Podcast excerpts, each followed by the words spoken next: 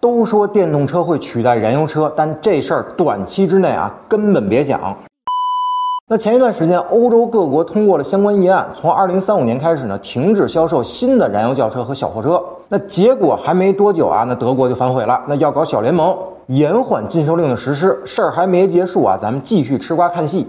其实早在二零一五年呢，我国的国家发改委能源研究所在当年的乘用车年度报告中呢曾表示，那中国将在十年后停售以内燃机为代表的传统能源车，取而代之的则是以纯电为动力的新能源车。但现在呢，还有两年的时间，很显然是不可能把燃油车一刀切了的。那如果只考虑东部沿海的发达地区呢，有发达的机场和高铁，那粗略这么一看呢，其其实是很适合推动汽车的全面电动化的。那在自己所在的城市，一般的通勤呢开电动车，那大范围的跨省呢靠高铁和飞机。但是大家可能没有看到的是，在不发达的边远地区，那充电的配套设施其实并没有那么完善。那充电桩呢，可能一个镇子上就那么几根儿。那您说从北京开车去趟上海，那这肯定没什么问题。那无非就是路上多充会儿电嘛，对吧？但您要从呼和浩特开车去趟阿拉善。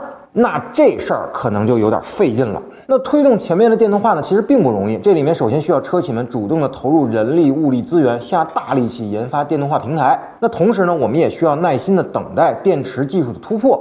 当然啊，这里面车企的传统思维模式呢需要改变，那用户的使用习惯呢也需要改变。但更重要的是，国家需要更大规模的建设后市场基础设施。那我们举个例子啊，北京目前大概有六百多万辆机动车，其中有六十万左右呢是电动车。但考虑北京目前的停车状况啊，能装私家充电桩的电动车呢是很有限的，所以使用外面的公共充电桩是更现实的补能方式。但目前北京的公共充电桩呢大概只有十多万根儿。那以这个常见的六十千瓦的这个快充桩为例啊，想把车辆充满，那怎么也得一个小时左右。当然啊，前提是这六十千瓦的充电桩能跑满最大功率。那如果是一排车一块儿充，那对不起，功率是跑不满六十千瓦的。况且除了电费之外啊，您可能还要交停车费。当然啊，钱不是最重要的，重要的是如果六十万电动车蜂拥的去充电，那这个时候充电桩够用吗？电力系统又能支持吗？这还只是北京在电动车基础建设方面啊，已经是全国领先水平了。那其他城市呢，可能还要更差一些。去年供电不足的问题，大家还有印象吧？如果再把燃油车都换成电动车，那后果就更严重了。一百四十多年的汽车工业发展不是一朝一夕就能轻易改变的。那电动车想几年之内就取代燃油车啊，更是不可能的事儿。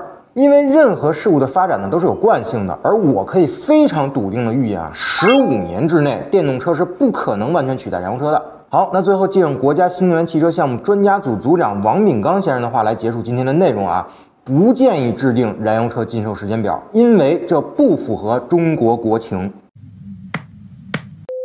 好了，那本期节目呢，先聊到这儿。同意我说的，请您点个赞；不同意的，评论区里咱们继续讨论。